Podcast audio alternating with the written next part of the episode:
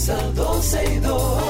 Sergio Carlos, Karina, Larrauri llegan para darnos toda la información de los hechos, toda la diversión del momento. Todo, todo, todo, todo lo que quieres está en 12 y 2.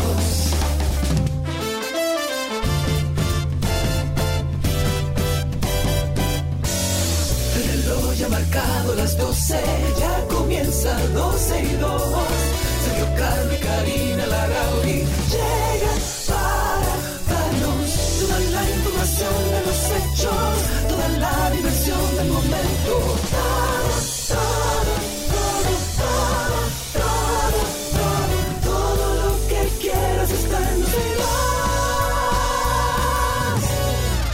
Bienvenidos a 12 y 2. Aquí está Karina Larrauri con ustedes desde ahora y hasta las 2.30 de la tarde, como de costumbre, para compartir algunas informaciones de lo que está sucediendo en nuestro país y en el mundo. Seguimos pidiendo disculpas a nuestra comunidad de oyentes que está acostumbrado ya a que tengamos varias vías de transmisión, varias vías, eh, es Twitter Spaces, YouTube. Lamentablemente, por una situación personal que vive nuestro amigo Sergio Carlo, hemos tenido que improvisar en el camino, pero estamos al aire con ustedes como siempre, estamos aquí para compartir y seguimos en vivo a través de nuestra página 12y2.com, a través de la página de la 91fm.com, por ahí poder estar con nosotros y por supuesto a través de las líneas. En este caso vamos a usar la línea de cabina física donde estamos en el día de hoy. Atención Montserrat, estamos en cabina y pueden llamarnos o anotarlo por ahí para cuando tengan alguna opinión al 809 562 1091. Empezando el programa, es bueno abordar un tema que habíamos abordado aquí nosotros eh, en varias oportunidades. Eh, y es el tema en específico que habla del, del, permiso que se otorgó en las dunas, que según lo que salió en ese momento debió ser de impacto mínimo. Hablaban como para pasarle la mano, un pañito tibio a la situación. Se habló de que no, ahí no se iba a hacer nada, que simplemente se iba a limpiar un poco la maleza y que no se iba a intervenir. Sin embargo, y a pesar de que debió ser de impacto mínimo, terminó siendo un desmonte del monumento natural que hay en esa zona, o sea, en las dunas de Baní, que es de todos los dominicanos. Y es que desde la semana pasada, a través de las redes sociales, a través de medios de comunicación, nosotros aquí en nuestro programa hablamos sobre este yo quiero decir, intento de depredar el monumento natural de las dunas de las calderas o dunas de Baní, como eh, se le conoce popularmente. Eh, porque a, a, nosotros nos llamó poderosamente la atención y a pesar de que el mismo ministro de Medio Ambiente hablaba de que jamás iban a permitir la intervención y que lo que se había hablado era otra cosa, aparentemente lo que está sucediendo no es lo que se ha ido vendiendo a los medios. Desde el principio eso se vio y se sintió como un atentado a este monumento natural de las dunas. Luego de la expedición de este permiso ambiental por parte de las autoridades ambientales de Peravia, bueno, este tema ha estado sobre todo en, en boca y en letras de muchos medioambientalistas, personas que se cuestionan este permiso. Y a raíz de las denuncias, la directora provincial del Ministerio de Medio Ambiente en Peravia, Patricia Valls Martínez, dijo que el certificado de registro de impacto mínimo fue solicitado por una pareja de esposos a través de sus abogados en la sede central de esa institución. Sin embargo, desde la Dirección de Ventanilla Única se remitió a la Dirección Provincial para este pedido. Según lo que se ha ido diciendo, según lo que se ha explicado y lo que explica esta funcionaria, el permiso que se le otorgó era como les decía, para supu supuestamente limpiar basura y escombros. Estamos hablando de un solar de más de 3.000 metros cuadrados que está ubicado en la zona de amortiguamiento del monumento y que aparentemente, eh, y lo que se dice es, es, propiedad de esta pareja. Y ellos eh, eh, pidieron este permiso para limpiar de basura y escombros esta zona. Sin embargo, ellos, a pesar de que aseguraron que eh, era simplemente una limpieza del espacio, evidentemente parece que la situación no, no ha sido como se ha presentado a toda la ciudadanía. Desde el día uno, esto no se vio bien. Desde el día uno, hacer un o expedir un permiso para esta pareja ya de por sí fue un atentado contra esa zona que todos los dominicanos deberíamos estar pendientes de qué se hace y cómo se hace. Seguiremos dando eh, seguimiento eh, valga redundar, a, a, este tema. Más adelante veremos si podemos hablar con un especialista que nos explique qué es lo que está pasando en las dunas de Baní, cuál ha sido el desmonte que se hizo, si real y efectivamente se está depredando este monumento natural de las dunas de las calderas. En otro caso, yéndonos a temas judiciales sobre el caso Coral, la jueza del sexto juzgado de instrucción del distrito varió en el día de ayer la medida de coerción de los imputados en el caso Coral, que pasarán de prisión preventiva, como ya lo conocíamos, a arresto domiciliario. Para que tengan una idea, en el caso de Adán Cáceres, principal imputado en este, en este caso, y Rafael Núñez de Asa, la jueza dispuso, además del pago de 100 millones como garantía económica bajo la modalidad de contrato, también el uso de brazalete electrónico y el impedimento de salida del país. En el caso de la pastora eh, Rosy Guzmán, le impusieron el pago de una garantía de 50 millones de pesos, bajo modalidad contrato, impedimento de salida, arresto domiciliario y grillete electrónico. Mientras que el hijo de Guzmán, tener flete, además del arresto eh, domiciliario, tiene impedida la salida del país y deberá también usar un brazalete electrónico. La jueza ha defendido su decisión, evidentemente es una decisión que no es popular entre, entre los ciudadanos. El ciudadano quisiera ver a todos sus corruptos encerrados y de manera permanente, pero los temas legales tienen sus diatribas, sus situaciones, sus tecnicismos, y esto es algo de lo que puede pasar. No así siendo esto algo que lo exima de su responsabilidad. Una cosa es que no estén presos preventivos para que no puedan intervenir en los procesos de investigación y otra cosa es que no se le va a seguir el juicio. La jueza defendió su decisión, dijo que ya venció el plazo de prisión preventiva de los implicados y que todo este proceso debe seguirse con estos implicados en el caso Coral con otra medida de coerción. Entre otras cosas, y hablando de corrupción, hablemos del caso Antipulpo.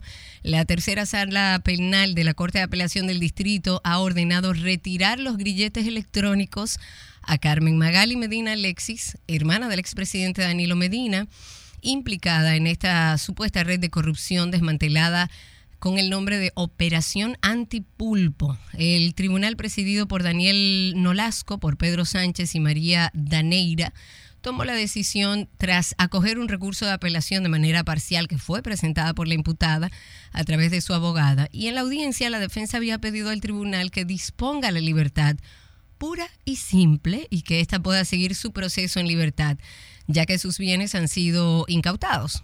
Con este recurso la imputada lo que buscaba era Además, que el Tribunal de Alzada variara el arresto domiciliario que pese en su contra, así como el impedimento de salida del país. Sin embargo, lo establecido es que se le retirarán los grilletos a ambos imputados en este caso. En otro tema, yéndonos a Argentina, un tribunal penal en Argentina, esto ha sido noticia desde ayer en un tribunal allá en Argentina se ha condenado a la vicepresidenta del país actual, expresidenta de Argentina, Cristina Fernández de Kirchner, a seis años de prisión por el delito de administración fraudulenta durante los 12 años que gobernaron ella y su difunto marido, el expresidente Néstor Kirchner, que fue entre los años 2003-2015. Sin embargo, la vicepresidenta fue absuelta del, del, cargo de ser jefa de una asociación ilícita. Esta sentencia también inhabilita a esta exmandataria a ocupar cualquier cargo público de por vida. Pero ella, por supuesto, niega los cargos, dice que es víctima de una guerra jurídica, eso es un tema que también nosotros aquí lo escuchamos mucho, que eso es la oposición política, que es una guerra jurídica, pero este fallo no establece que la vicepresidenta entre inmediatamente a la cárcel, porque primero debe ser ratificada por la Cámara de Casación, por la Corte Suprema, y eso puede tardar, señores, años aunque yo creo que ha sido una decisión que a muchos argentinos, no a todos, pero a muchos argentinos le ha caído bastante bien. Kirchner goza además de una especie como de inmunidad que le impide que sea arrestada hasta el 10 de diciembre del 2023. que es cuando concluye su mandato y donde podrá presentarse a elecciones para un nuevo cargo en los comicios del año próximo lo que podría extender, por supuesto, su inmunidad. Habría que ver qué va a pasar allá en Argentina, pero por lo pronto, a nivel legal, es un avance para muchos argentinos que han visto eh, y han tenido que vivir la situación agravante a nivel económico, producto de todas las malas decisiones de los últimos gobiernos donde Cristina ha sido parte protagonista. En otra información, la Dirección General de Migración ha deportado en noviembre a 24 mil 894 extranjeros indocumentados y ha intensificado los operativos en nuestro país. Ayer estaba escuchando un programa y en ese programa eh, hablaron sobre la situación que sucede en la frontera. Aquí en el programa hemos hablado muchas veces sobre el tema de que de nada sirve deportar a los extranjeros indocumentados en nuestro país si no existen políticas serias, claras y un sistema de consecuencias para aquellos que la violenten. Porque allá en la frontera, según lo que escuché, hay algo que le llaman carretera abierta. ¿Eso qué significa? Eso significa que hay una serie de cabezas que se supone deben poner el orden en la frontera que supuestamente cuando recaudan todo su dinero dan la orden de que se hagan de la vista gorda y que haya carretera abierta para que, en este caso, hablando específicamente de los haitianos, puedan cruzar a nuestro país sin que tengan ningún inconveniente. Según un comunicado, durante el mes de noviembre fueron deportados 17 mil extranjeros, otros casi 8 mil fueron repatriados, casi 3 mil no fueron registrados en ese renglón porque retornaron de manera voluntaria a su país. Y en un comunicado también decían que en el mes de octubre fueron repatriados 20.115 extranjeros ilegales a su país de origen. El director de, Migración dijo que los extranjeros detenidos están siendo trasladados directamente a Elías Piña, a Dajabón, para entregarlos de inmediato a las autoridades de Haití.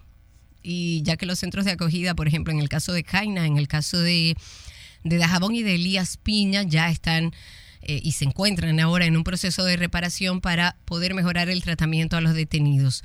Hay un artículo que dice que la capital haitiana se le están se la están repartiendo entre, entre pandillas rivales que secuestran, que violan, que violentan derechos, que le quitan la vida a cualquiera. El territorio se demarca como sangre, o sea, para que ustedes entiendan, si usted cruza del lado de una pandilla al lado de la otra, es muy posible que usted no pueda regresar. Quienes viven ahí llevan un mapa incluso mental que divide esta ciudad, que es bastante bullosa, en zonas verdes, amarillas y rojas. El verde significa, bueno, está libre de pandillas, el amarillo que puede ser seguro hoy y mortal mañana, mientras que el rojo es una zona completamente prohibida donde se le avisa a todos los nacionales que no pueden entrar eh, en el caso del área verde, significa libre de pandillas, eh, como les dije, y es donde la gente busca estar. Estos grupos controlan, aterrorizan al menos el 60% de la capital y las áreas circundantes. Esto no lo digo yo, esto lo dice un colectivo de, haitiano de derechos humanos eh, su, influencia se siente en todos los rincones de la ciudad y hablo de, la, de las pandillas y aquí, como ustedes saben, hemos dicho, y es una realidad que lamentablemente se vive en Haití. ¿Quiénes financian esas pandillas?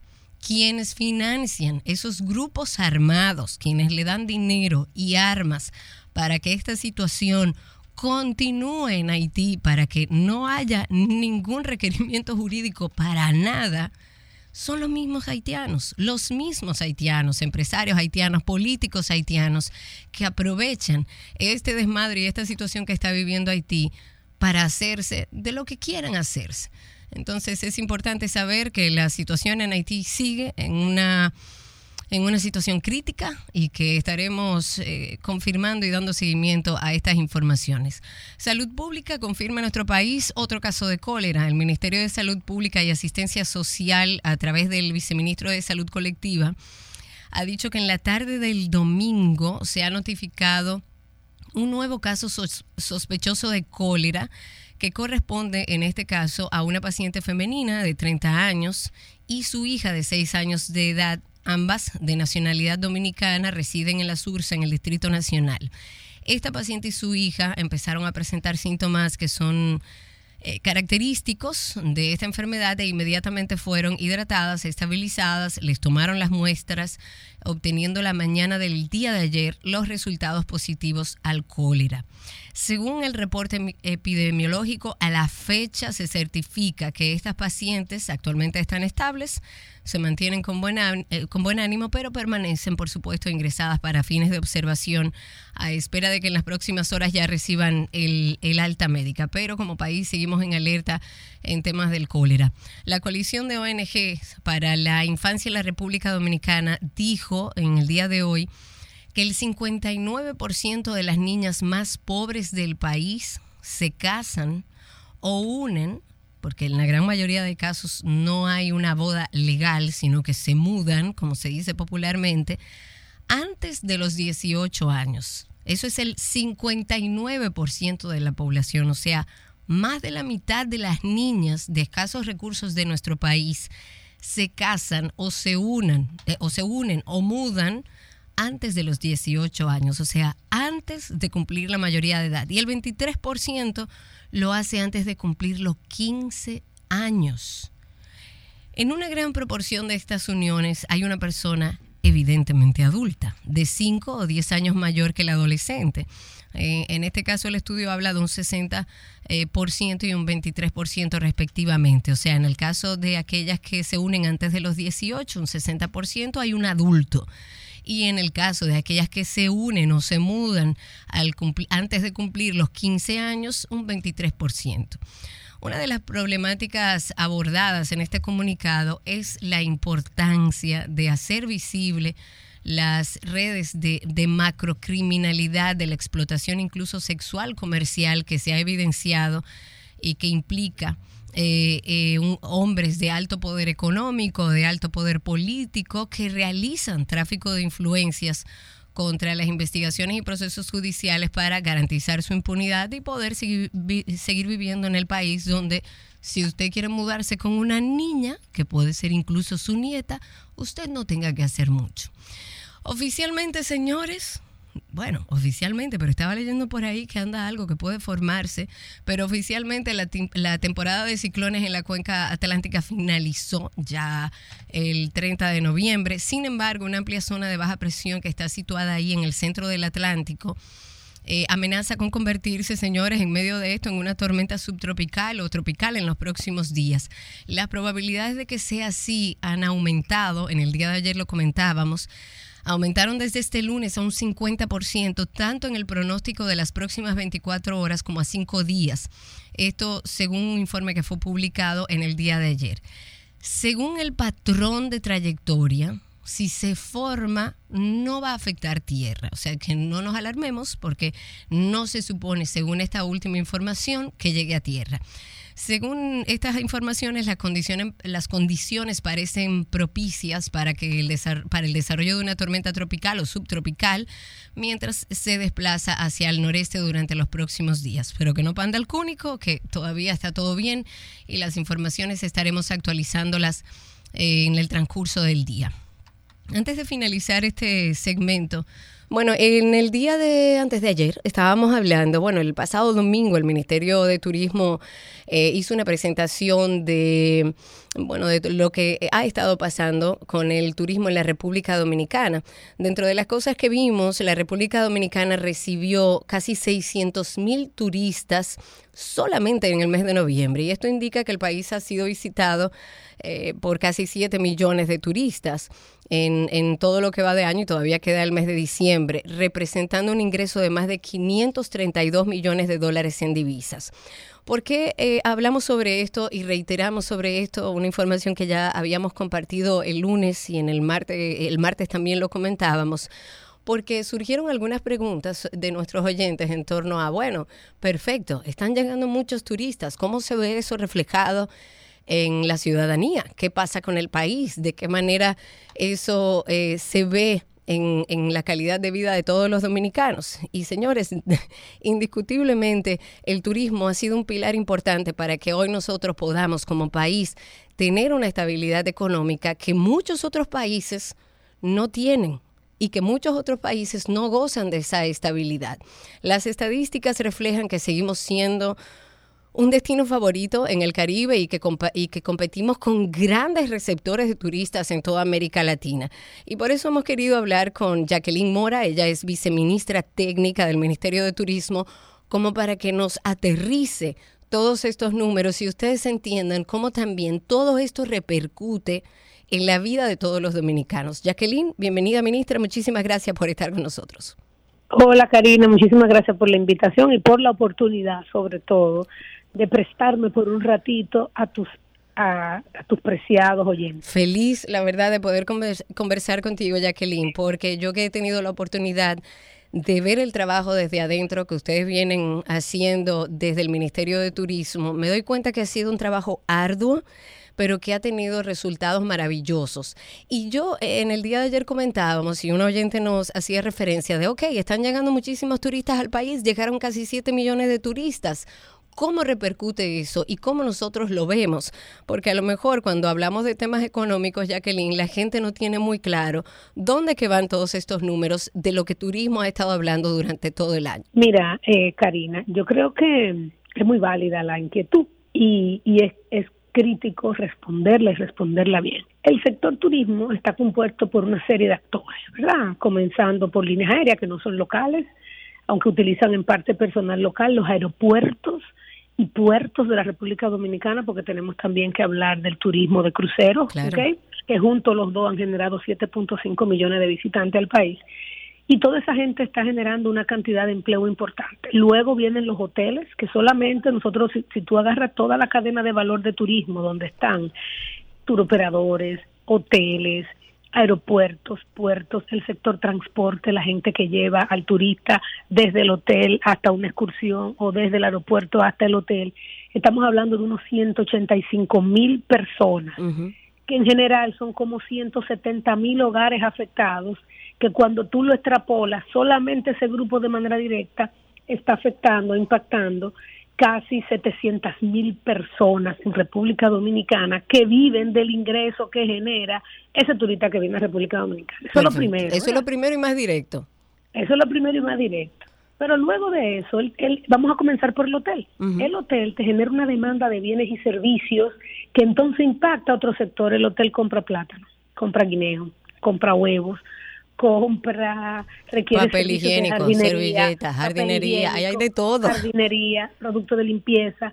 O sea, y afecta toda una cadena de valor de comercio, de transporte, porque genera, eh, impacta muchísimo el transporte del sector agropecuario y del mismo sector industrial, compra ketchup, compra leche, compra carnes de todo tipo, compra salami.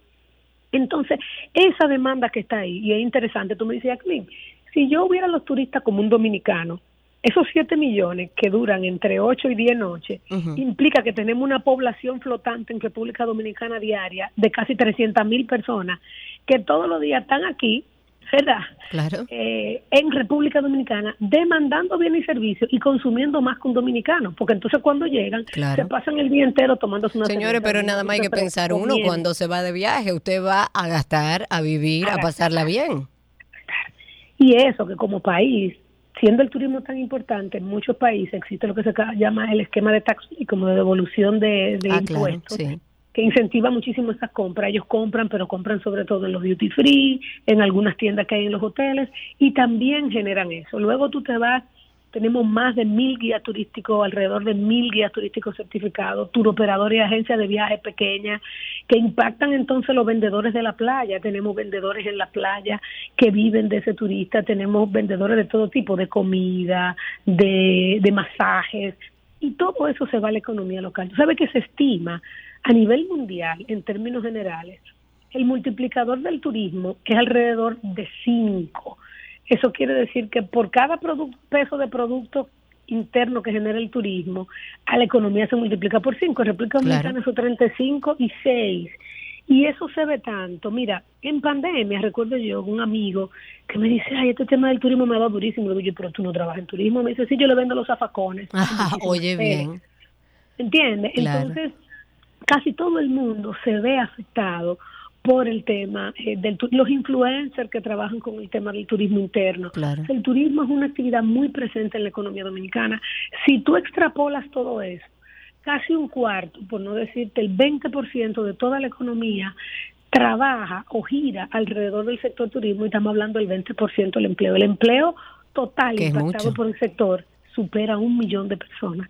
Y si tú, ese millón de personas que viven en hogares dominicanos, al final tú estás impactando casi el 30% de la aprobación, 3 millones de personas. Así se siente. Cada turista que viene aquí, que deja dinero, ese dinero se distribuye entre la gente que trabaja en el hotel, entre la gente que trabaja en los aeropuertos, entre los impuestos que pagan, porque los turistas pagan ITEVI, en los hoteles pagan ITEVI. Pero te voy a decir un último impacto.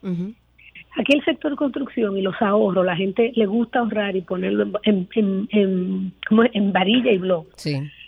Y mucha gente ha estado invirtiendo en, en apartamentico pequeño, en apartamentico mediano, y es una realidad que el turismo inmobiliario, el turismo que viene, ya no tanto hoteles, sino el turista más joven que le gusta ir de aquí a allá, de aquí para allá, y se queda tres días en una ciudad, dos días en otra, impacta todo lo que es la demanda de esos apartamenticos que hoy están como una oferta de turismo inmobiliario, que estamos hablando de más de 70 mil habitaciones en todos los rincones de República Dominicana.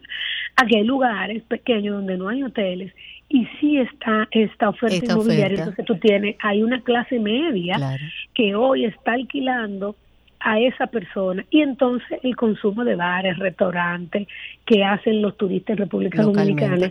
Y, y al ser, somos una isla, que nuestro gran atractivo son las playas, es el sol, es el calor, tenemos la montaña más grande del Caribe, tenemos el buceo mejor que existe en el Caribe. Sí, señor, en Tenemos en Sabarete las olas mejores que hay casi a nivel mundial. Y la verdad que el turismo hay que cuidar. Esto es un paísito completo. Vámonos con, con algunas estadísticas, viceministra, porque yo sé que usted es muy ducha en eso. ¿De qué países recibimos la mayor cantidad de turistas aquí en República Dominicana? Mira, la, los principales países evidentemente son Estados Unidos, okay. Canadá, donde recibimos gran parte de, las personas que vienen a la República Dominicana, Argentina, Alemania, Colombia, últimamente Colombia ha crecido mucho, eh, y evidentemente Francia e Inglaterra son dos destinos importantes también. Antes de la guerra de Rusia, Rusia era el cuarto destino más importante, estamos hablando al año, nosotros recibimos más de medio millón de rusos. O sea que con todo y que la guerra nos quitó casi 440 mil pasajeros, nosotros vamos a terminar por encima del mejor año ever. Ever, o sea, no tiene que ver con pandemia, no tiene que ver con nada. Yo sé que ustedes siempre tienen proyecciones hacia futuro. Estamos hablando de que ingresaron al día de hoy más de 7 millones o casi 7 millones de turistas o más, corrígeme Jacqueline si me equivoco, 7 punto algo de turistas. ¿Cuál es la proyección que ustedes tienen para cerrar este año? Mira, la proyección que tenemos para este año son por aire unos 7.2 millones de turistas y en crucero uno 1.3, alrededor de 8.5 millones de visitantes a República Dominicana. De eso quizá 1.2 son relacionados a dominicanos, que son turistas también.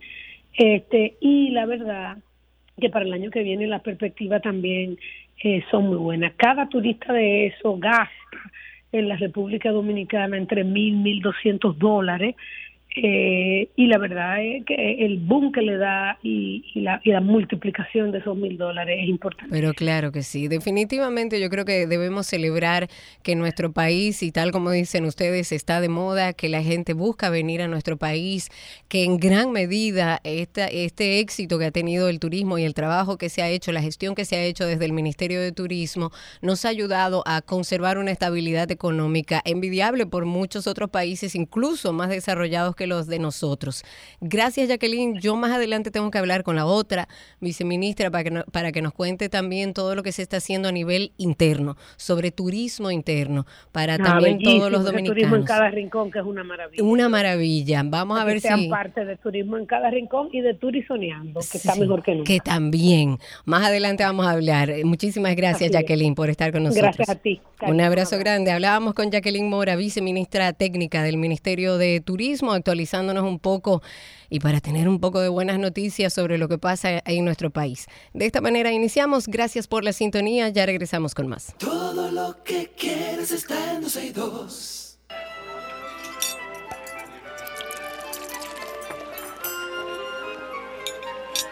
Hola, la me oui, je mancha comida de Gabriela que es buenísimo. Me oui. Hola, Gaby. Me oui, ¿cómo estás? Todo bien por aquí, extrañándote en cabina, pero sé que estás tranquila por allá.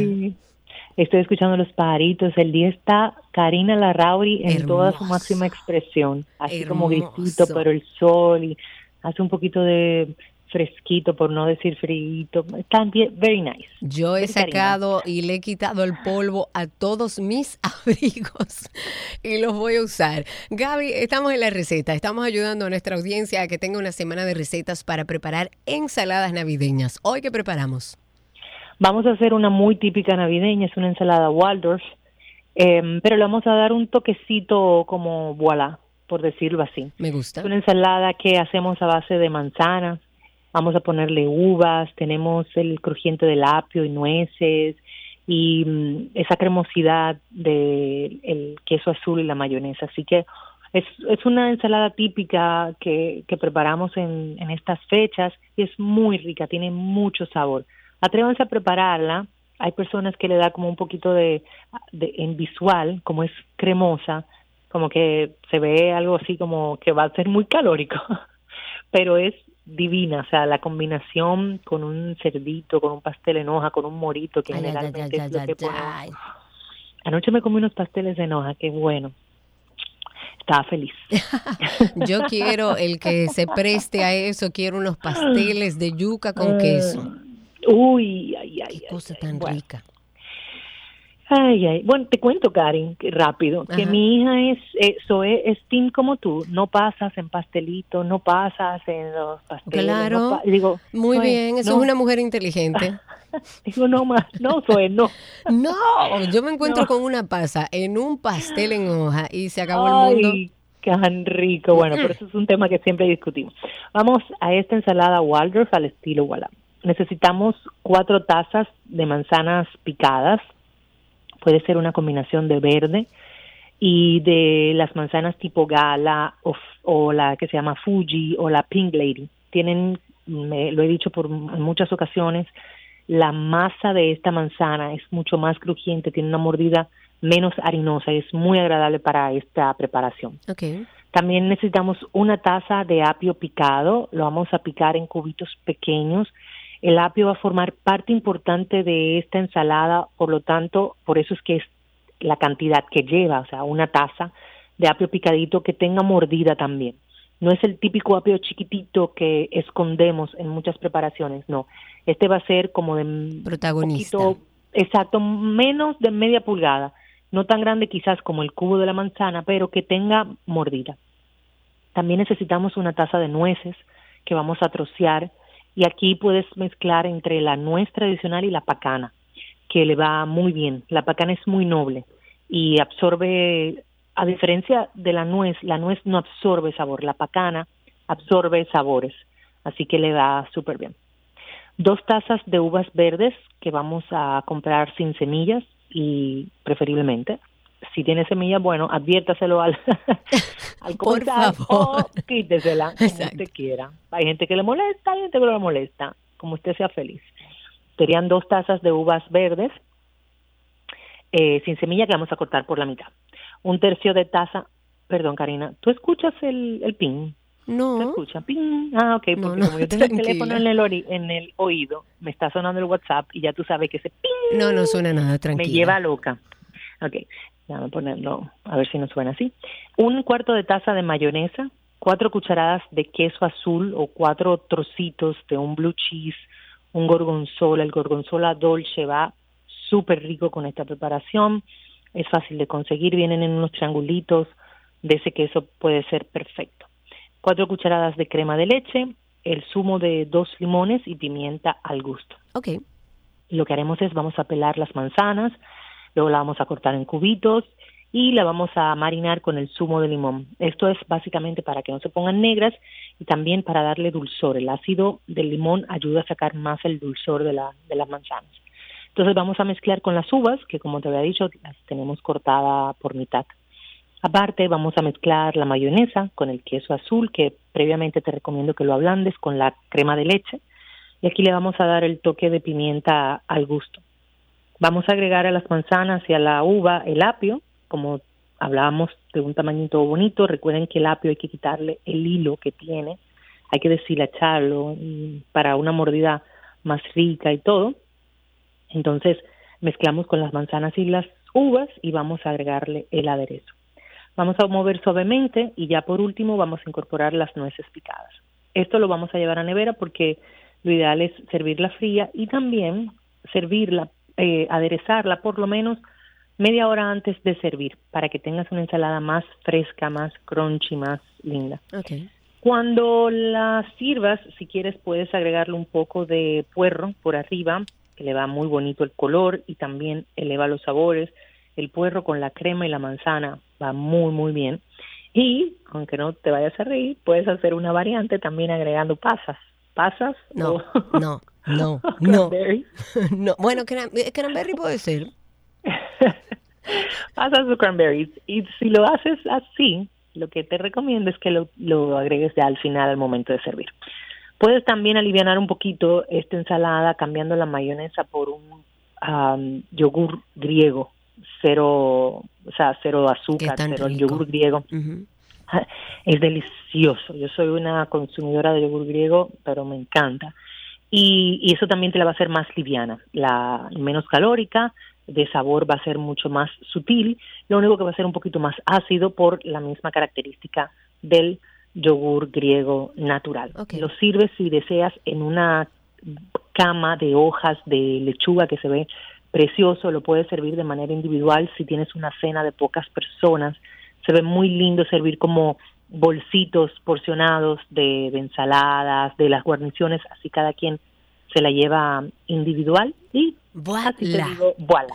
Y recuerden que las recetas de Gaby siempre gabriela.reginato, que ella casi siempre comparte las recetas a través de Instagram y si no por ahí puede preguntarle. Gaby, gracias. Gracias quiero dar a todas las personas que por dos años, hoy Voilà cumple dos años. Oh, que Dios por dos años Sí, como vuela el tiempo, han dicho presentes y se han y han hecho parte de esta gran familia. De verdad, gracias, porque eh, han hecho que un sueño que tenía desde pequeñita, pues sea una realidad. Así que eh, son apenas dos, y qué hermosa realidad, Gaby, qué belleza, qué espacio tan hermoso. Yo creo que ese espacio se parece a ti. El que no conozca todavía Bola Café, pase por Altos de Chabón. El que todavía no ha, no ha probado los productos de Boala, que yo les llamo mis potes mágicos, pase por la cuenta de Boala RD, que a propósito de que estamos en diciembre, es una buenísima oportunidad para que si usted no quiere salir a coger lucha, o usted le arme algo lindísimo con los potes mágicos y lo envíe a quien usted quiera en esta Navidad. ¿Dónde pueden comunicarse contigo, Gaby, si quieren utilizar los potes mágicos como regalo? Háganlo a través de la cuenta de Voila RD, V-O-A-L-A-R-D, y por esa vía nosotros le hacemos llegar su pedido en todo el territorio nacional prácticamente. Y tener más información de los puntos de venta donde estamos tanto en Santo Domingo, Santiago, Constanza, Jarabacoa y La Romana y Punta Cana. Genial. Entren a Voila RD. Te quiero, Gaby. Gracias. Igual. Un abrazo grande y hasta aquí nuestra receta del día.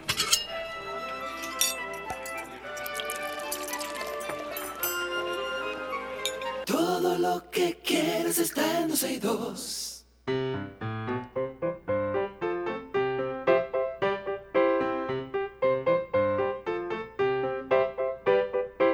Estamos en nuestro segmento de qué aprendiste. Hoy es la oportunidad para escuchar a un niño o a una niña que nos cuente qué tal fue en el colegio hoy. Y tenemos a Sofía en la línea ya con nosotros. Hola Sofía, ¿cómo estás?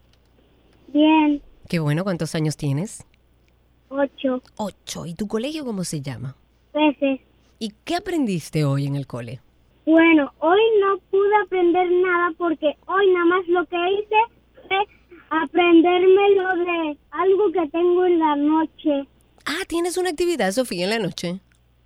Sí, un acto Ok. de Navidad. ¿Y qué tú vas a hacer en ese acto de Navidad?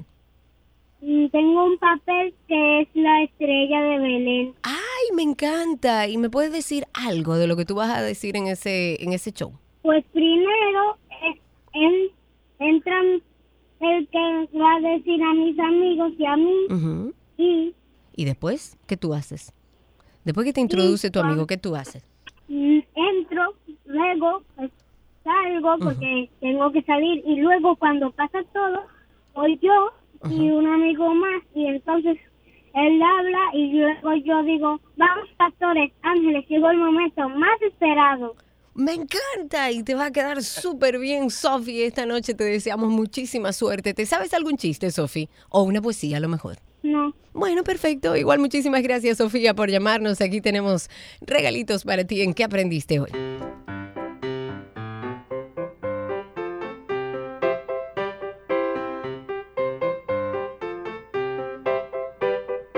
Todo lo que quieres está en 12 y 2.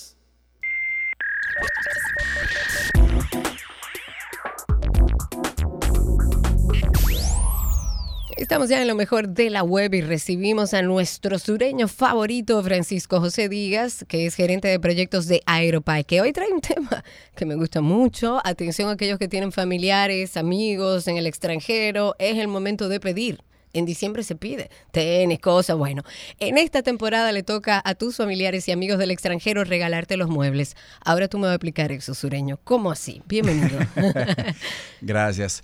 Mira, eh, la explicación te la voy a dar un poquito más adelante, luego que te hable de unos artículos que traje para el día de hoy. ah, genial. Sí, este, como tú decías, es la Navidad es tiempo de regalar. Entonces hay que decirle a tus amigos y familiares que tú estás dispuesto a hacer un sacrificio. Un Sí, sacrificio a por sacar ellos, de por abajo el amor. y a recibir estos regalos para tu hogar. Vamos a comenzar con el primero, que es un sofá tipo cine de piel reclinable eléctrico, ¿verdad? Por botón, soporte lumbar eléctrico para graduar y obtener mayor comodidad, así mismo como el soporte para la cabeza. Posee portavasos de acero inoxidable, espacio de almacenamiento ubicado en los apoyabrazos, mesas plegables para, para, los, para cada uno de los asientos y posee otra mesa en el centro que viene con Wow. cargadores USB, toma corrientes, cargadores inalámbricos. Este sofá es de dos plazas. Tú puedes, por un costo adicional, agregarle otra, Otra plaza, ok. Sí. El costo del sofá es 2.528 dólares con 90 y la plaza adicional es 199 dólares. O sea, cada, cada plaza adicional que yo quiera agregar son 200 dólares para redondearlo. Ok. no se me asusten por el precio, que lo bueno viene al final. No, además estamos hablando de un sofá tipo cine, de piel, con toda la Es chulería del mortal. mundo, claro, que son tiene- costosos. sí, bastante costosos. Entonces, el segundo artículo es un sofá que es silla de masaje. Es súper Ay, extraordinario. qué rico. Sí. Tiene conexión Bluetooth y altavoz. Es reclinable con gravedad cero, con precisión de aire para colocar en la posición que tú prefieras. Eh, cuando te dice gravedad cero, es que tú lo puedes poner no inclinado como tú normalmente te sientas en un sofá reclinable. Es que tú te puedes sentir, o sea, te dobla la espalda de una manera que tú sientes que estás realmente en el aire. Fantástico. Qué rico. Sí, sí, sí, sí. Todo lo De- que sea comodito. de- sí, de piel tiene masajeadores para tus pies y piernas, Ay, tiene ay, laterales ay. para los costados y masajeador en el área de la cabeza. Tiene en la espalda también ocho masajeadores con calentadores para ponerlo en la temperatura que tú prefieras. De estos eh, asientos masajeadores hay seis tipos disponibles y van desde se- 799,99, 800 dólares, hasta 1049,99. Ah, pero está muy bien. Sí, sí, sí. Súper bien. No, y yo quiero que tú veas el video, cómo se ven, el- Wow, cómo vamos. trabaja ese sofá. Vamos a ver si podemos más adelante a través de nuestras redes sociales ir poniéndole también los enlaces. ¿Ustedes los cargan? Claro que sí. Ah, ok. O sea, pueden entrar en aeropack.com o en las redes de Aeropack. En las redes de Aeropack, en las historias, nosotros ponemos los links de esos artículos. Ok, perfecto. Pues pasen por la cuenta de Aeropack en redes sociales para que puedan tener una imagen de lo que el sureño está hablando aquí con nosotros. Y por último, pero no me, no, no más, no, o sea, no menos importante, traemos un sofá para los abuelitos. Me encanta. Sí. Mi madre te lo va a agradecer. Esta es una silla reclinable a control remoto con tres posiciones, al igual con masajeadores y calentadores para mantenerlos bien calentitos. Posee dos bolsillos laterales y portavasos. Esta silla tiene una peculiaridad, Karina, que ella tiene una posición que se acerca a la persona. O sea, aparte de las tres posiciones, ¿Cómo así? ella se levanta, o sea, se eleva Ajá. y se pone en un ángulo que le quede más cerca a los abuelitos, sentarse, se apoyan y luego con el control van bajando la silla. Genial está eso. O sea, el, el sillón, para ver si entendí, se eleva un poco hacia arriba. Y se inclina un para grado que para aquel llegar- envejeciente o adulto mayor no tenga que hacer que regularmente es muy difícil levantarse y sentarse. No necesariamente tiene que ser para adultos. Cualquier persona que tenga problemas de la rodilla, También. que no pueda flexionarla, puede utilizar este sofá porque el sofá va a llegar hacia ti. Tú te apoyas, no tienes que flexionar las rodillas. Luego con el control va a la posición que desees. Genial. ¿Y cuánto cuesta este? Ese sofá, hay dos opciones. Uno cuesta 430 dólares, que es el azul, y el otro cuesta 400 dólares, que es el marrón. Pero espérate, todo esto yo puedo pedirlo por internet y decirle a Aeropack, tráemelo. Claro que sí. Eso no Pero lo mejor de esto es, Ajá. Te estoy trayendo todos estos artículos que son, ¿verdad? Un tanto costosos, porque no es, no- realmente te- la verdad debe ser dicha. No son baratos, pero Ajá. ahora mismo, desde el primero de diciembre hasta el 15 de enero, la DGA ha la otorgado gracia. la gracia Claro. navideña para los dominicanos que vivan en el extranjero. Entonces, por eso fue que te dije, dile a tus familiares y amigos, Claro. Que te manden los esto. muebles de allá, entonces sería interesante que yo desde allá lo compren, lo envíen. Como regalo maravilloso. Efectivamente, tienen hasta 4 mil dólares sumando para poder traer esos artículos sin tener que pagar los impuestos. O sea, llega aquí y no se paga impuestos. Si el valor era 2.999, por decir, son 2.999 Y el dólares. flete de Y el flete, por supuesto. Genial. Hay Me un encanta. proceso que en las redes sociales lo tenemos, si tenemos tiempo te lo puedo explicar. Por favor. Imagínate, tú tienes un primo, un amigo, te compra el sofá, el cine ese mortal que me encantó.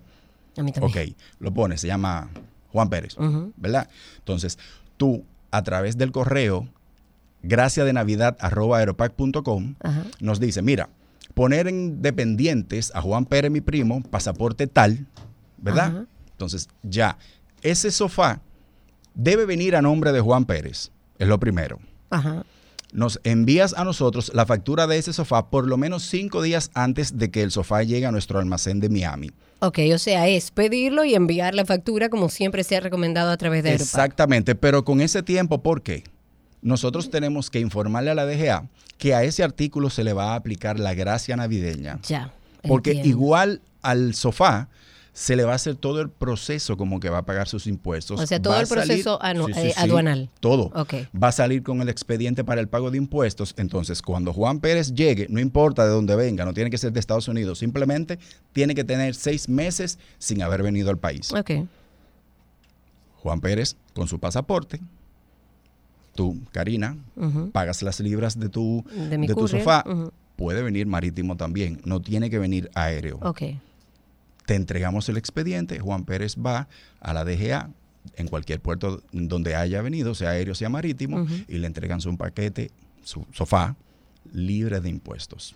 Genial, señores. O sea que aprovechen. Yo creo que todos los dominicanos tienen algún familiar en Claro los que Estados sí, yo Unidos. creo que sí. Y yo creo que esta gracia navideña sirve para eso, para aprovechar esos eh, artículos que son costosos, que uno no se anima a traerlos o no se animan a enviarlo, porque bueno, cuando llega a República Dominicana, entonces hay que pagar los impuestos, cuesta más. Ahora aprovechando la gracia navideña, La gracia navideña y la promo de mientras más pesado mejor de Aeropack. Y eso como es, explícale a la gente. Ah, lo que pasa es que tenemos una promo, se acaba en enero, que a medida que va subiendo las libras, el costo de flete va bajando. Entonces aprovecha. Oh, dile a Juan que o sea, mientras más pesado mejor. Exactamente. Literalmente. dile a tu primo que te compre el sofá, que te lo envíe y aprovechas. Genial, señores. Aprovechen la gracia navideña, aprovechen a sus familiares en el extranjero. ¿Esto va a durar hasta cuándo dijiste? 15 de enero. 15 de enero. Igual toda la información, si ustedes como que no la entendieron, se le quedó algo, pueden buscarla a través de la página de Aeropack, que me imagino que ahí tienen Sí, toda la sí. información. En el blog. Exacto, en el blog aeropack.com, igual a través de las redes sociales lo consiguen como arroba aeropack. Francisco, gracias. Gracias a ustedes. Un placer siempre tenerte aquí, qué bueno verte en cabina y hasta aquí lo mejor de la web.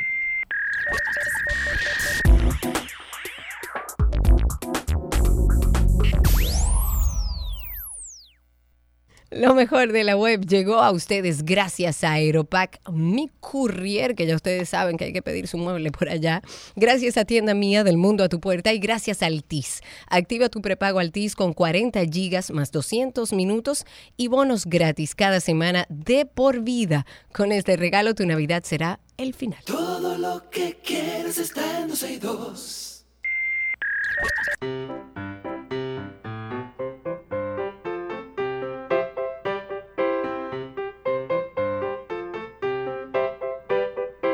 Estamos en nuestro segmento de qué aprendiste hoy y tenemos ya en la línea a Marco, así sin ese. Hola Marco, ¿cómo estás? Bien, Qué bueno, ¿cuántos años tienes? cuatro. Cuatro años, pero yo te voy a pellizcar. ¿Y tú vas al colegio, Marco?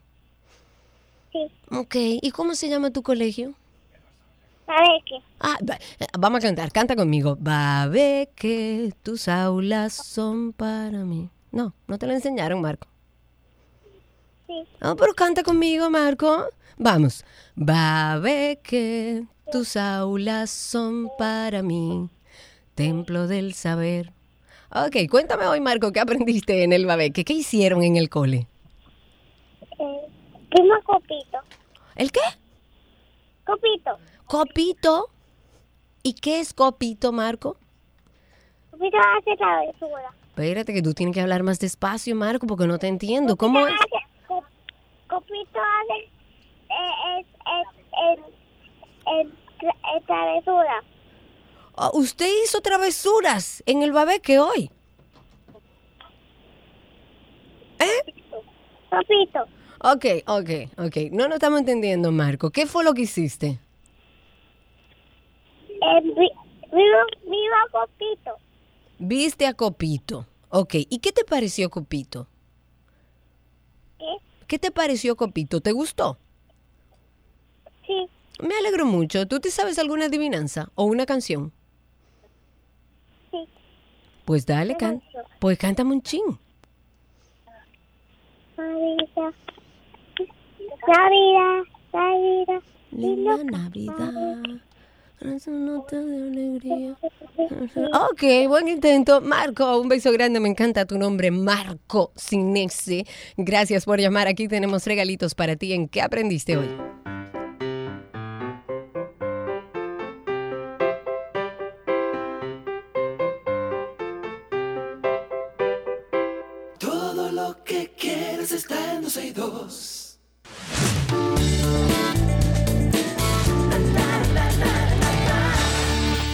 Están nuestras informaciones de entretenimiento. Señores, es hoy. Los duques de Sussex dijeron que una ola de esperanza puede convertirse en una ola de cambio.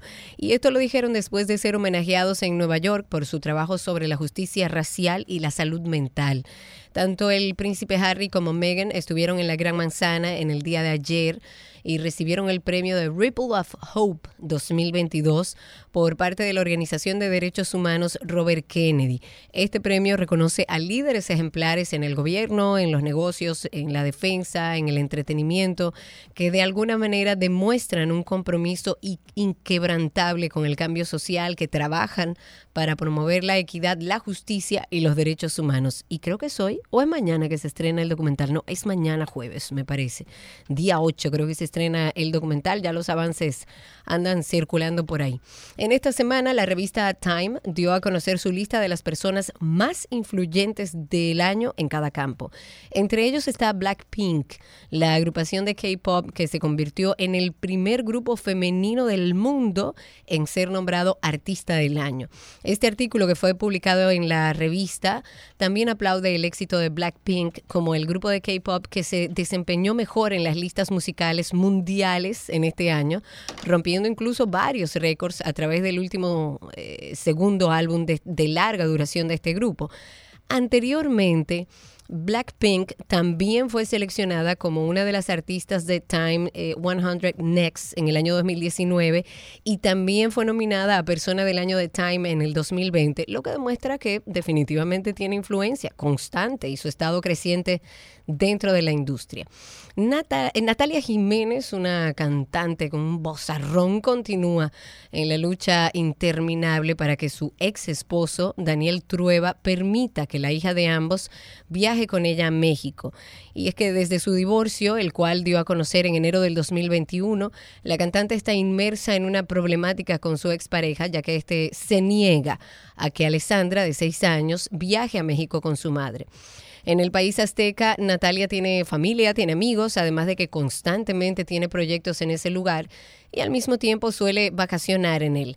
Debido a la negativa de su ex marido para que la niña acompañe a su madre en estos viajes a México, Natalia tuvo que tomar acciones legales y bueno, ya veremos cuál es el resultado de eso. La película Avatar 2, yo creo que una de las más esperadas, uno de los, de los títulos más esperados del año, se va a estrenar en primicia mundial en Londres, días antes de que arranque ya oficialmente para el resto del mundo. Avatar, El sentido del agua, está filmada de nuevo por James Cameron, el director de la que se convirtió en el 2009 en la película más taquillera de la historia del cine, con cerca de 3 mil millones de dólares, y 13 años después, este nuevo capítulo retoma la historia de los habitantes de Pandora, que es un planeta, como aquellos que ya vieron la película, a años luz de la Tierra. El argumento de Avatar 2 está guardado bajo llave, pero se sabe que narra las aventuras de una tribu de, de, una tribu de autóctonos de Pandora que viven en el mar y con supervivientes de la primera obra. Jake Sully y Neytiri, que es, lo que, es el papel que encarna Zoe Saldaña y sus hijos. La película se estrena en Estados Unidos el 14 de diciembre y en los días siguientes en España, en países europeos, en los latinoamericanos como Argentina, Chile e incluso República Dominicana. En otra noticia de entretenimiento, se siguen las polémicas en torno a Piqué y a Shakira. Mucho se ha hablado de la infidelidad de Piqué a Shakira con Clara Chía, con quien actualmente mantiene una relación amorosa. Sin embargo, no habría sido la única con quien Piqué engañó a la cantante, según lo que ha salido. De acuerdo a un paparazzi español que dijo que Piqué fue infiel más de 50 veces. Durante una reciente entrevista en un programa de televisión, Jordi, que es un reconocido fotoreportero, confesó que vio al exfutbolista de Barcelona engañar por varios años a la colombiana y que Clara Chía solo es una de las decenas de chicas en la lista. Según los medios de comunicación españoles, la intérprete de Te aviso, te anuncio, se enteró de todas estas infidelidades después de la ruptura. Y hasta aquí entretenimiento en 12 y 2.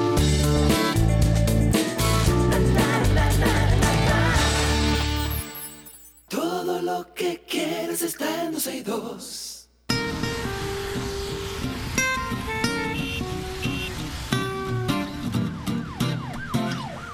Estamos ya en Tránsito y Circo. El teléfono en cabina es el 809-562-1091. 809-562-1091. Cuéntenos cómo está la calle, cómo está el tránsito y el circo. Comentar a nuestra audiencia a propósito de que muchas personas han tenido la inquietud y la preocupación de saber eh, cuál es el estado de salud de la esposa de Sergio Carlos, nuestra querida Gaby. Eh, Sergio está acompañando a Gaby en un proceso de cirugía que se le está realizando en los Estados Unidos. Estamos todos en espera de que salga, de que entre y salga de la cirugía para poder dar informaciones certeras en torno a su salud. Mientras tanto, está consciente, de buen ánimo, lista para iniciar su proceso de cirugía. Sergio ha pedido que agradezcamos a todas las manifestaciones de apoyo, de cariño y que en este momento, eh, bueno, evidentemente y como un tema familiar está un poco lejos de las redes sociales y de WhatsApp. Gracias de verdad a todos los que de alguna manera a mí, a Sergio y a todos los cercanos a Sergio le han escrito preocupados por la salud de Gaby. Hasta ahora todo está bien y nuestro planteamiento es que va a salir todo perfectamente bien y a lo largo del programa o en el día de mañana es muy probable que Sergio esté entre nosotros ya. José está en la línea, cuéntanos José. Bueno, buenas tardes. Bienvenido. La de la Vega para hacer un comentario la mayoría de muchachas y gente que trabajaron en el censo, todavía la fecha que no lo han pagado ni la dieta ni nada, el, gobierno no lo ha depositado. Señores, paguen esa dieta, por Dios, ya ese trabajo terminó.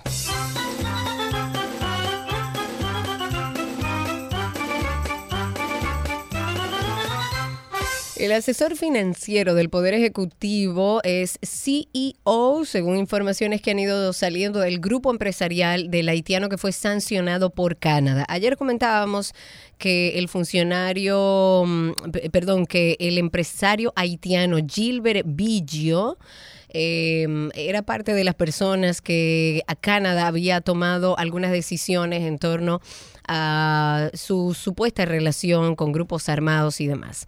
Pues el funcionario Pablo Portes se desempeña desde noviembre del año 2018 como CEO o director del eh, director ejecutivo del GB Group, que es propiedad de este empresario haitiano Gilbert Biggio y fue designado como asesor financiero del Poder Ejecutivo por el actual presidente Abinader mediante decreto firmado el mismo 16 de agosto del 2020 a Pablo Portes como asesor del Poder Ejecutivo en materia financiera y de manera honorífica. Estas son informaciones que van saliendo. Evidentemente, Pablo Portes no tiene por qué tener ninguna relación con otro tipo de negocios que haga este empresario haitiano Gilbert Biggio, pero es cuestionable la relación, evidenciando la situación que está viviendo el país con el país vecino de Haití.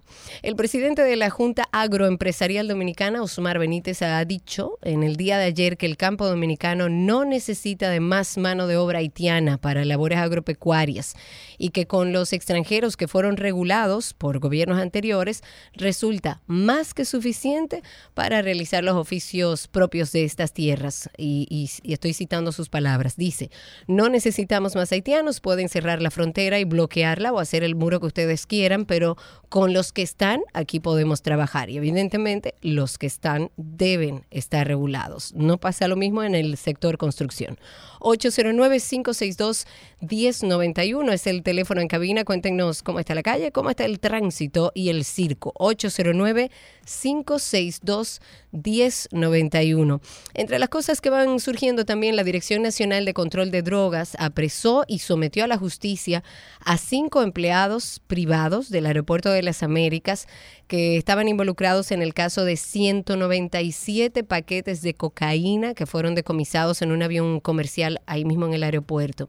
La DNCD estuvo informando que envió al Ministerio Público para su sometimiento a la justicia a Eliezer Montero, Miguel Ángel Ulerio, Héctor Berroa Santos, Eulogio González. Todo esto de la empresa de servicios de Rampa, Samsic y Mabel Matos, esta última empleada en la compañía Air. Asimismo, señala la DNCD que buscan dos personas más que estarían implicadas en el contrabando de los 197 paquetes de cocaína que fueron detectados en una aeronave de una línea aérea que, bueno, hasta el día de hoy no ha sido revelada, o por lo menos no ha salido en medios oficiales. 809-562-1091. En la línea está con nosotros Pedro. Cuéntanos, Pedro. Sí, buenas tardes. Bienvenido. Eh, yo estoy llamando para denunciar algo que está pasando en San Pedro de Macorís. ¿Qué está pasando? Sucede que hace aproximadamente dos años le vincularon a un grupo de señores ya de la tercera edad, personas que ya estaban para pensión y todo eso. Y lamentablemente ellos se encargaron simplemente de pagarle la mitad de sus de su cesantía. ¿Pero por qué la mitad? Bueno, porque basado ellos en su opinión, no tienen supuestamente el dinero que le corresponde en este momento, el presupuesto no alcanza. Pero eso no tiene que ver con su opinión, eso tiene que ver con legalidad.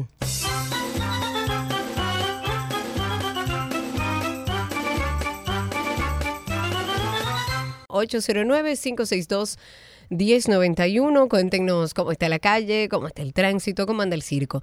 Hablemos un poco sobre un tema que ha sido eh, increíblemente controversial. Me imaginé que iba a ser aplaudido por la gran mayoría, sobre todo por aquellos que presentan cierto nivel de cultura, porque eh, se ha hablado sobre el protocolo de vestimenta para entrar al Teatro Nacional. Esto se ha hecho, y entiendo yo, así lo siento y lo veo, con el objetivo de que la cultura y el arte llegue a todos los dominicanos. No todo el mundo tiene la capacidad económica de comprarse una pinta, de comprar las entradas, que ya en el Teatro Nacional son bastante caras y no, hay ningún eh, trabajo que se haya hecho para conseguir que hayan ciertos estándares de descuento, así sea para estudiantes, para adultos mayores. Eh, vale lo que vale, punto y se acabó.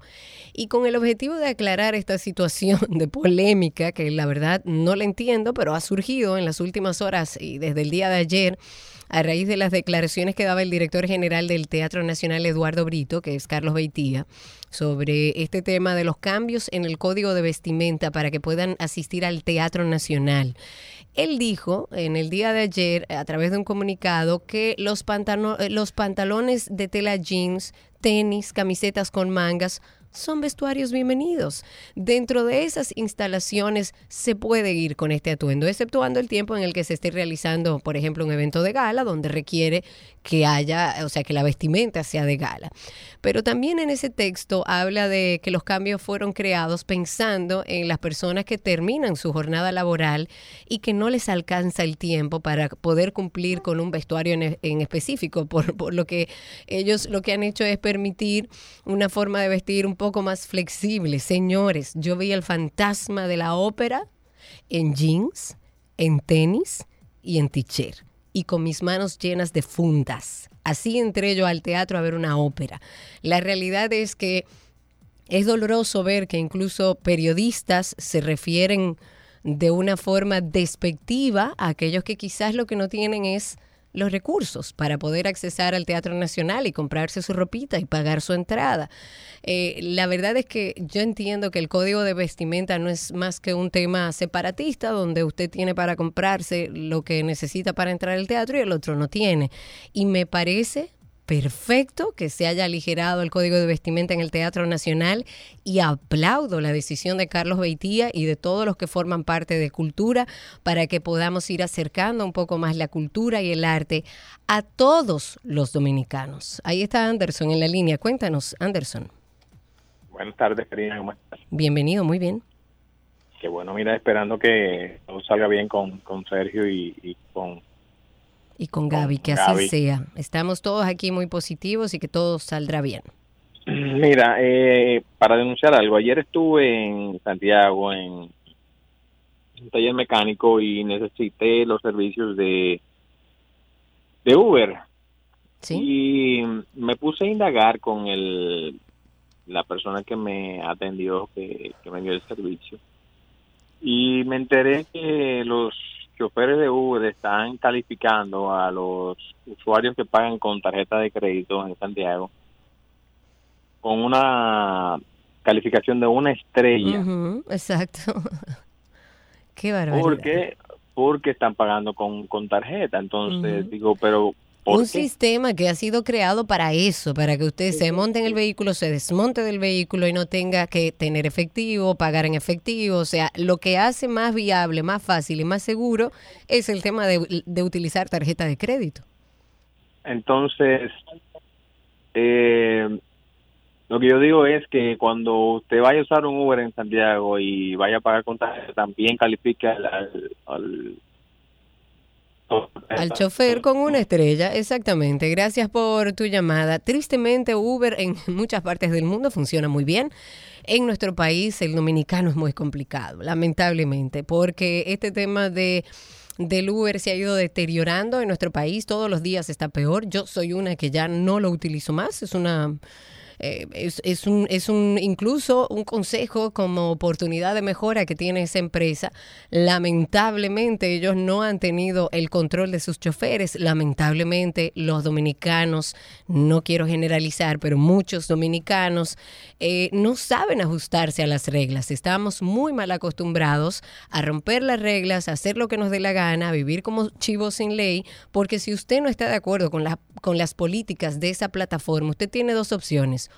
o no trabaja más ahí, o usted va al lugar donde puede poner una queja para tratar de cambiar las cosas. Pero usted no puede violentar ese proceso de seguridad que lleva esta plataforma en perjuicio de los que utilizan el servicio. Yo entiendo que si esa empresa no pone reglas a sus choferes, irá perdiendo cada vez más público. 809 562 1091 para que nos cuenten cómo está la calle, cómo está el tránsito, cómo anda el circo, cuál ha sido su experiencia con Uber, cómo están los tapones. Por cierto, están eh, asfaltando toda la República de Argentina. Habían hecho algunos, eh, algunas señalizaciones para bachar, sin embargo, parece que eran tantos que decidieron eh, asfaltar toda la calle. Así que con paciencia todos los que circulan por esa, por ese área de la República de Argentina. Agustín está en la línea. Cuéntanos, Agustín. Buena, tú te refieres a la Avenida República de Argentina. Exactamente, usted ah, tiene toda la razón. Que tú estabas hablando de una manera, no sé, como, eh, como medio parodiada, qué sé yo, refiriéndote al caso de, de los casos de corrupción que se están. Ah, sí, allá en Argentina. Es Mire, eh, llame la atención precisamente que cuando se hace el asfaltado, los registros, porque se está tirando capa sobre capa. Ah, sí. Y lo que tienen carro pequeño eh, le ha ido muy mal y le ha salido bien caro. Los registros quedan demasiado hondos. Y eso de baratando piezas cada rato cuando cae en un hoyo. Están bien desanivelados que eh, quizás es peor que lo dejen eh, como estaba antes. déjeme decirle algo, mire, con respecto a, a, al Uber, a los conductores de Uber, el problema de, de ellos, algunos, es que viven el día a día. Entonces ellos están como exigiendo o no exigiendo, como deseando, vamos a decir, que, que los usuarios eh, eh, paguen en efectivo, porque ellos necesitan su dinero para de una vez.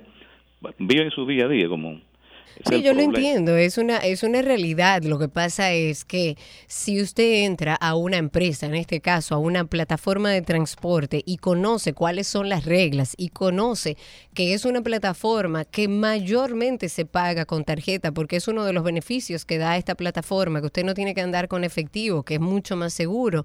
Usted no puede entrar a una empresa que tiene reglas para romperlas, en detrimento de quienes lo usan.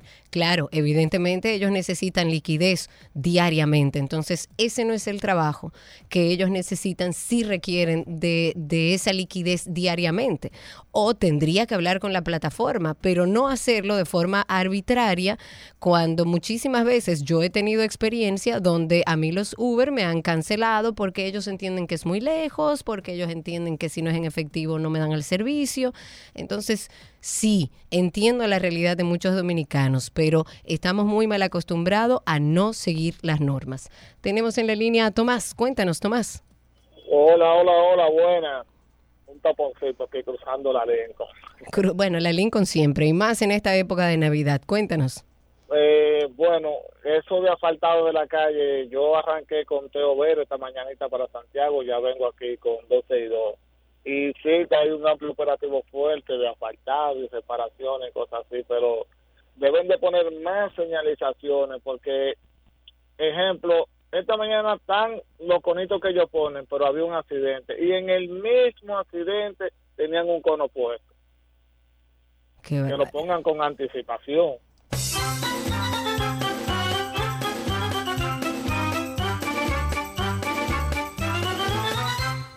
809-562-1091 es el teléfono en cabina. Para actualizar el caso de Mantequilla, la señora de Mantequilla ha salido a defenderlo. La esposa de Wilkin García, mejor conocido como Mantequilla, ha dicho en el día de hoy que van a demostrar ante un tribunal que su esposo es inocente de los cargos que se le imputan. Carlos, en la línea. Cuéntanos, Carlos. Hola, Karina, ¿cómo estás? Todo bien por aquí. Sí, quiero comentar algo. Eh, llamo desde Punta Cana. ¿Qué sucede? Que en el semáforo que está a unos metros del aeropuerto de Punta Cana, hay unos jovencitos ahí que son supuestamente vidrio. Entonces, estos jovencitos eh, dan muy mala señal de, nuestro país a los extranjeros porque están desorganizados, se le tiran encima los bus de los turistas, eh, están en una forma, eh, no puedo decir por aquí cómo están ellos, entonces da muy mala imagen de nuestro país. A esos Son menores de edad menores de edad. Entonces lo que tiene que ir la, la, el, Estado debe proteger a esos niños, no tanto por la molestia a los turistas, que de por sí también eh, eh, es una, eh, digamos que una situación que no queremos mostrar, pero es una realidad que tenemos y lo que deben es proteger a esos niños que no deben estar en la calle. Rafael, cuéntanos. ¿Qué de bueno, Karina? Bueno, todo. Es diciembre.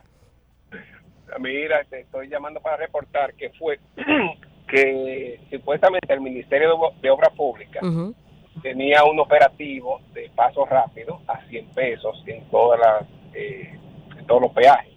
Del 2 al 9 del 2 al 9 de qué de diciembre de, diciembre. Ok.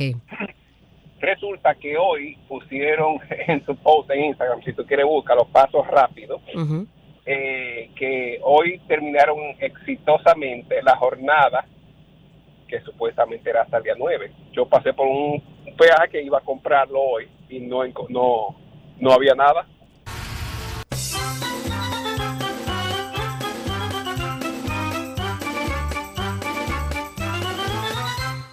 809-562-1091. Vendedores de la playa Sosúa realizaron una marcha que se dirige a Puerto Plata, esto en reclamo de la reparación del puente de Cangrejos, la construcción del hospital y que se cumpla con las tres plazas en la playa de Sosúa.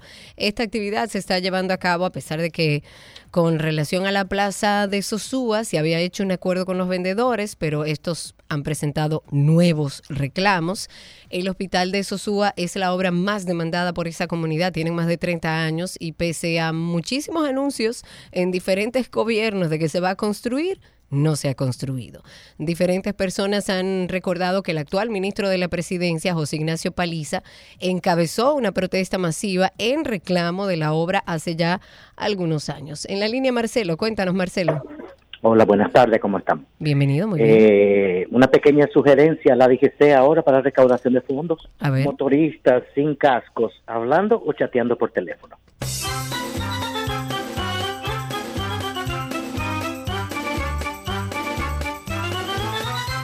El caso de los motoristas en nuestro país es un caso muy sui generis, es un caso donde aparentemente no va a haber regulación para los motoristas. Deberíamos hacer una nueva ley sobre tránsito para establecer y que ya queden papeles que tanto los carros públicos como los motoristas no tienen que cumplir con la ley de tránsito. Yo he tenido la experiencia, bueno, todo el mundo sabe que adquirí un vehículo eléctrico relativamente nuevo, eh, no debo tener más de cuatro meses con el vehículo y ya me han chocado en dos oportunidades dos motoristas. ¿Por qué? Porque andan como chivos sin ley.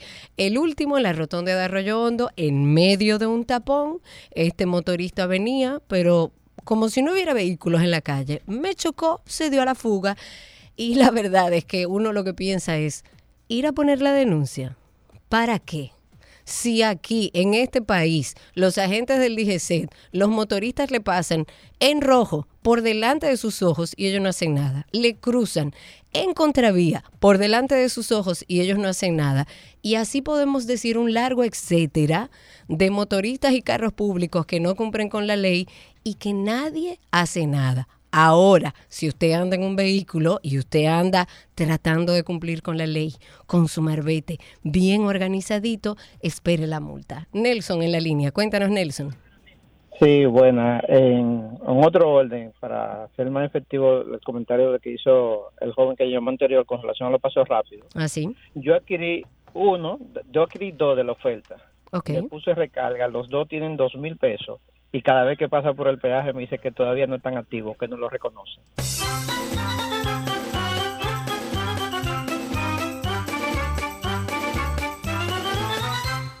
Última llamada de tránsito y circo. Rosa en la línea. Cuéntanos, Rosa.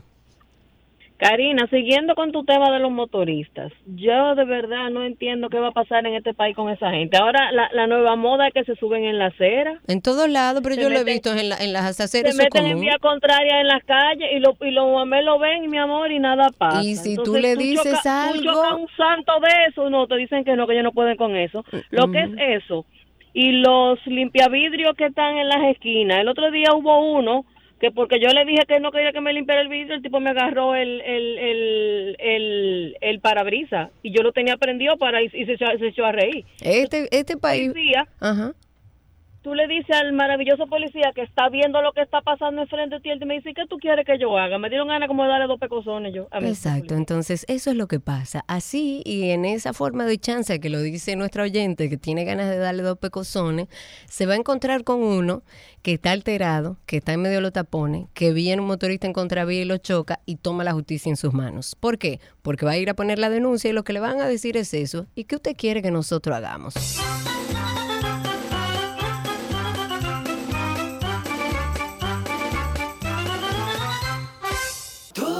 Que quieres está en 12 y 2. Let's go, let's go. A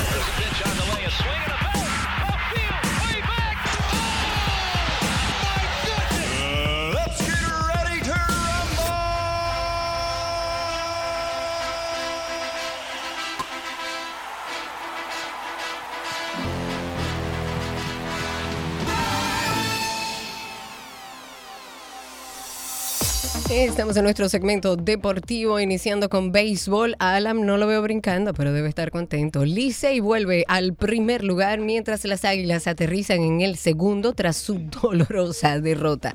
Mis estrellas orientales se acercan a la tercera posición luego de, de vencer a los gigantes y los toros no piensan rendirse y le ganan al escogido.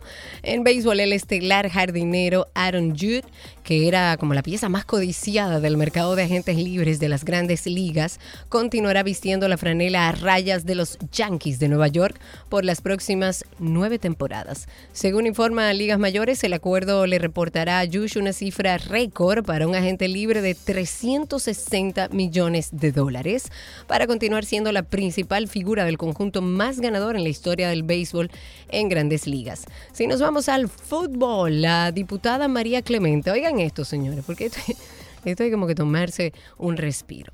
La diputada María Clemente quiere declarar persona no grata a Messi en México. En esta propuesta que ha enviado a la Cámara de Diputados, interpreta que la acción de Messi fue una afrenta contra su país. La camiseta de la selección mexicana que estaba en el suelo se encontraba siendo pisada para después ser pateada con desprecio por Lionel Messi. Señor, ¿ustedes vieron el video? O sea, yo no entiendo de dónde es que han sacado todo esto. El teacher estaba puesto, eh, eh, se estila para que ustedes entiendan que cuando terminan los partidos, sobre todo con Lionel Messi, los jugadores de los otros equipos le pidan a ese jugador que le regale el teacher, o sea, que intercambien teacher.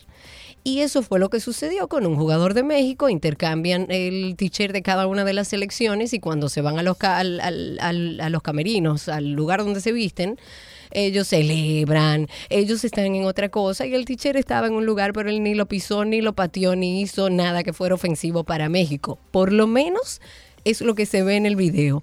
Pero según ella, esta diputada María Clemente en México, según ella... ¿Eh? Bueno, no, pero Canelo se excusó.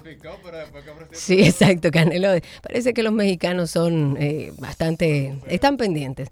Pero según ella, este jugador, o sea, Leonel Messi, mostró no solamente un desprecio evidente, sino también una falta de respeto a los colores que aluden a aquellos que integran ese lábaro patrio, que además no era una bandera, era un ticher. Y lo considera, según ella también, una afrenta contra la identidad nacional. Y por eso propone que en México se declare Messi persona no grata en razón de su manifiesto desprecio hacia el país. Alan, vamos a hacer una encuesta. Yo sé que a ti no te gustan las encuestas, pero vamos a hacerle. ¿Está usted de acuerdo con que declaren persona no grata a México? Digo a Messi, en México. Vamos a ver si. ¿Qué opina la gente? Pero a mí me parece una desproporción total. En Fórmula 1, David Coulthard, ex piloto de Fórmula 1, hizo un repaso sobre el exitoso año que tuvo Red Bull en donde conquistaron el campeonato de pilotos con Max, eh, Max Verstappen.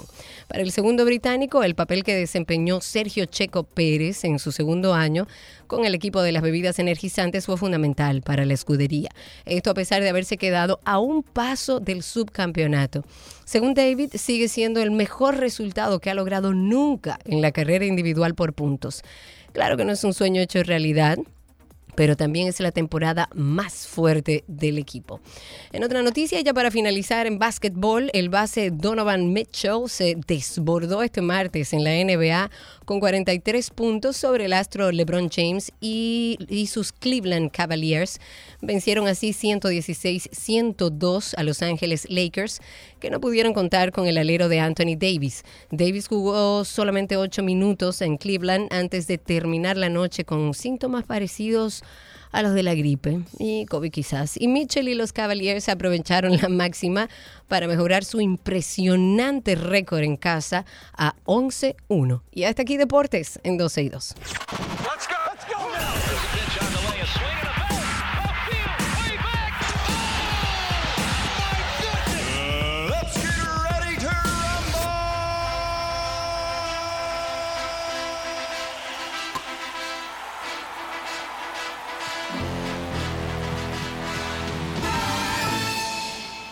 Lo que quieres está en 12 y 2.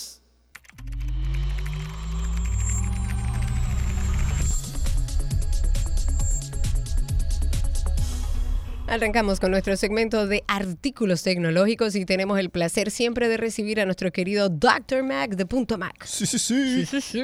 Aquí en cabina está con nosotros y nos hablará del mundo tecnológico de Apple. ¿Por dónde arrancamos, amigo?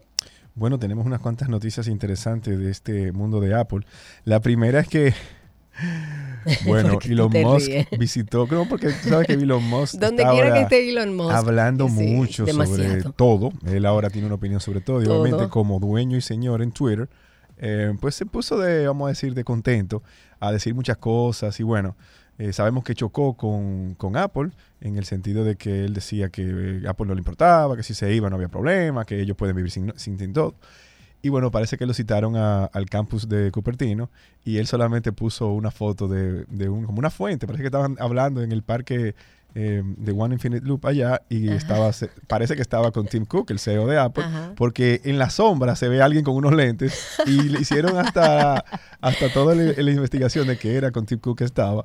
Y bueno, diciendo que, que ya habían eh, pues arreglado todos los malentendidos que habían Arreglaron la diferencia. Que Apple otra vez estaba eh, publicando en, en, Twitter, que sabemos que 100 millones de dólares en un año no es, no es poco dinero para oh. una empresa como Twitter. Claro. Y obviamente que si Apple le hacía eso, o sea, que si Apple se, se, se daba de baja, pues obviamente otras empresas podían seguirle. Claro. Y bueno, ya eso todo es eh, cuestión del pasado, parece que fue un malentendido, ya habló con los jefes, hablaron y Apple sigue otra vez pues muy, muy fuerte detrás de Twitter porque sabemos que Apple no es que ha apoyado a todas las redes sociales desde su inicio, más sin embargo con Twitter sí han apoyado y tienen usuario, bueno, aunque el, usuario Apple, arroba Apple duró muchísimo tiempo en salir, que de por sí no, no tuitea, pero sí tiene anuncios y, bueno, eh, muy interesante ver lo que ha pasado. Qué bueno que se pusieran de acuerdo, eso significa mayor ganancia. Elon Musk no es bruto. Háblame del debut del, vehículo eléctrico de, Apple, eso como que hablan, hablan, hablan y no, y no rumores desde hace más de 6, 7 años. Exacto. Siempre se hablaba de 2025 y una noticia esta semana,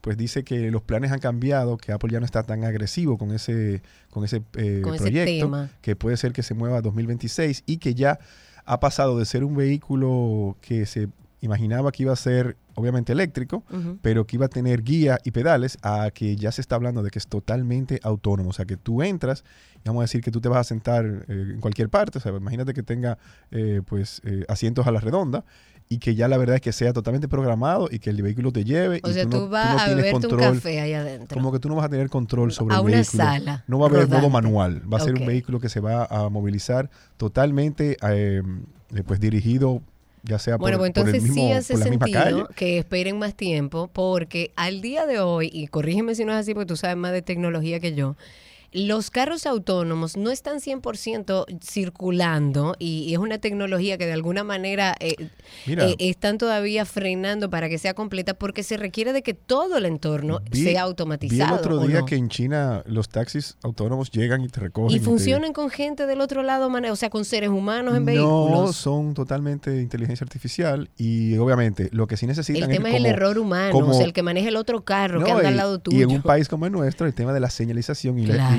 estandarización de señalizaciones, porque ¿Cómo tú lo vas a meter ahí? que a, ¿En dónde? A guachupita ahí, a un, no, no va a salir. No sale el carro. El carro dice, no hay calle aquí, no me muevo. Exacto. Entonces debe haber obviamente un esquema de, de planificación urbana y de de señalización que es necesario porque estos carros miran todo, pero en países como, como en China, como en Estados Unidos, pues están obviamente listos para censar todas las señales, todas las líneas están en su sitio y obviamente eso tomará mucho tiempo para que se pueda adaptar a cualquier eh, a cualquier país. O, sea, que, hace sentido que sea para no el lo vemos por ahora, parece que todavía un par de años más. Sí, claro. Y, qué es eso de Apple Music Scene? ¿Eso es como un karaoke? Así es. Mira, Apple, ah, Apple eh, pues lanza esta funcionalidad para el Apple Music que es, sabemos que un karaoke es divertidísimo. Claro. Y la verdad que mira, nosotros en Punto, Mac, tenemos eh, karaoke de todo tipo, con un micrófono, con dos micrófonos.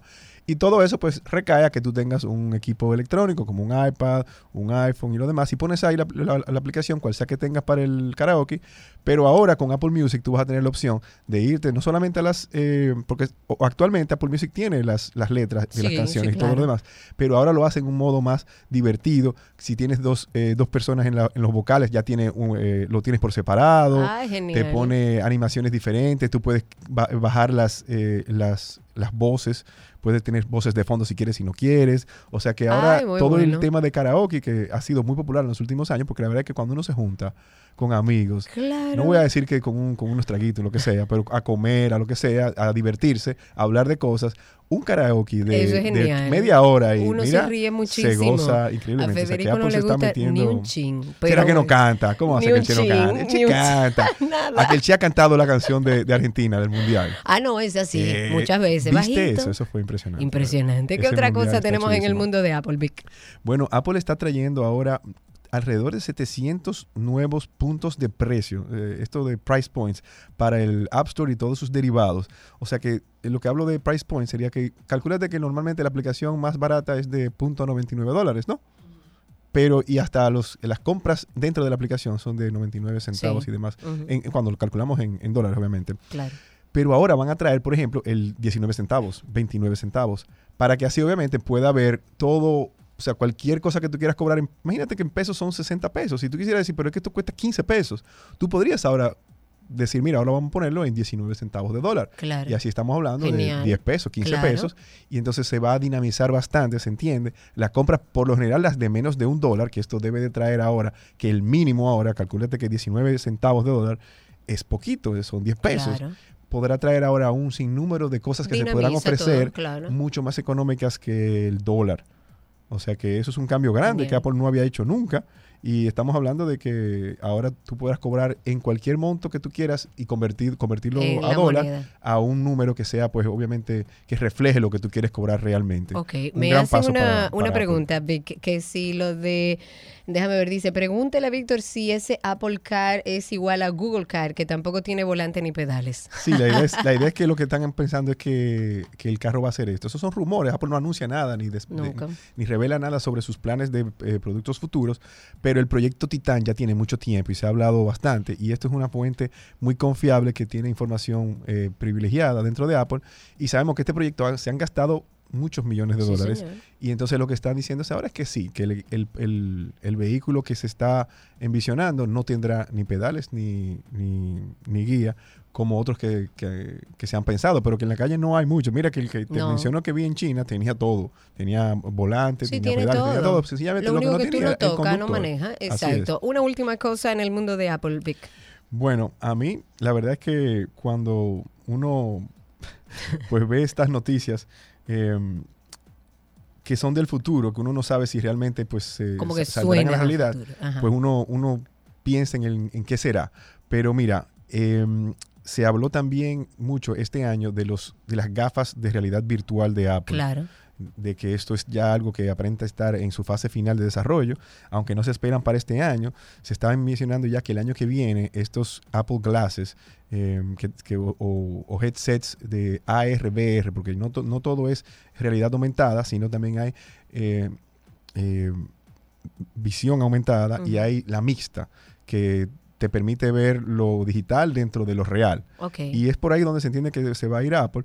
Y ellos hablan de ahora del sistema operativo XROS, em, que básicamente lo que está hablando es de eh, realidades alternas y de, y de bueno, que, estaremos ahora pues mezclando totalmente las, la AR y la VR para tener unas gafas que sencillamente no hemos utilizado antes. A mí eso me sigue pareciendo como que yo todavía no he hecho las pases con esa tecnología. No la entiendo, no me divierte, pero serio es loco. Realidad extendida o esta XR.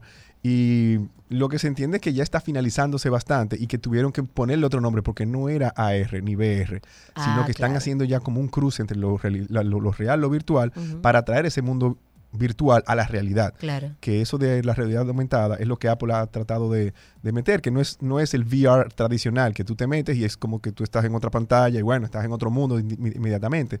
Lo que quiere Apple hacer es que tú puedas eh, utilizar en tu casa esto eh, o en, tu, sitio de trabajo y tú puedas pues meter herramientas del día a día y utilizarlas dentro de tu, de tu, de tu workflow, porque no es como que tú de repente vas a ponerte unas gafas y tú vas a decir, bueno, ya, yo voy a trabajar en el mundo virtual. Exacto. Se supone que la transición, claro, se supone que la transición va a ser algo que tú vas a traer a tu mundo real. Claro. Para tú poder decir, ah, bueno, lo voy a usar en cualquier momento donde yo me sienta cómodo y estoy trabajando. Claro, que tú aquí ahora, por ejemplo, imagínate que todas esas pantallas que tú tengas ahora, las tengas en, tu, en tus gafas y tú te puedas parar por ahí, puedas hacer lo que sea. Estás en la emisora, estás cerca y tú como quiera tienes visión de tu, de tu escritorio, de tu, de Me gusta más esa transición, definitivamente.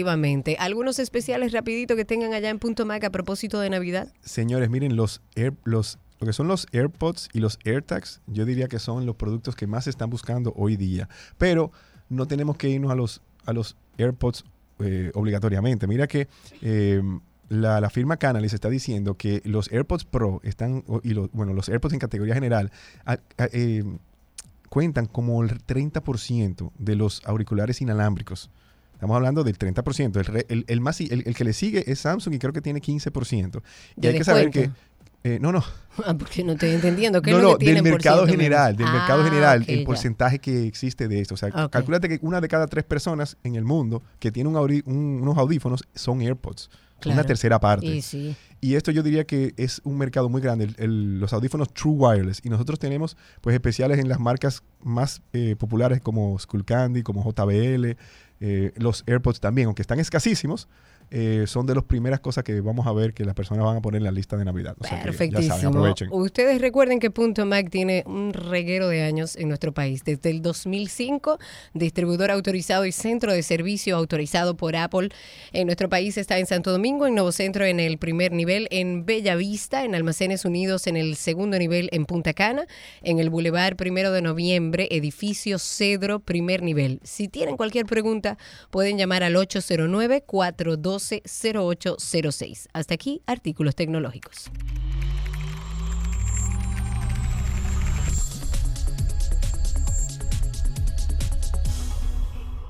Todo lo que quieres está en 262.